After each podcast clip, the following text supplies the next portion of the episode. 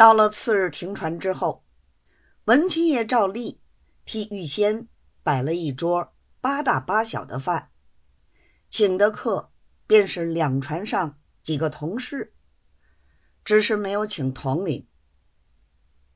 王黄二位没有叫裴花，周老爷也想不叫。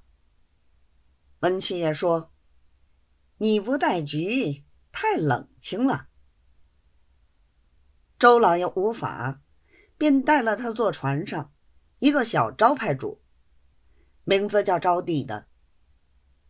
照不了不用说，刚才入座，蓝仙已经跟在身后坐下了。文七爷还嫌冷清，又偷偷的叫人把统领船上的两个招牌主一起叫了来，坐在身旁。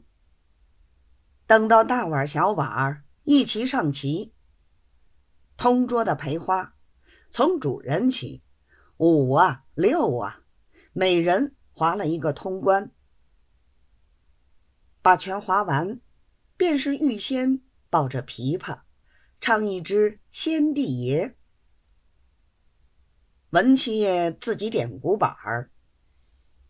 玉仙唱完，蓝仙接着唱了一支小调，一面唱一面同赵不了做眉眼儿。赵不了不时回头去看他，又被人家看出来，一齐喝彩。文七爷吵着要赵不了。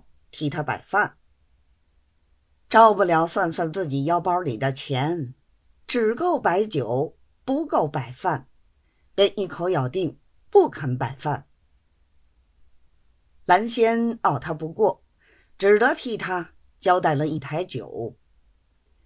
文七爷晓得照不了还要翻台，便催着上饭。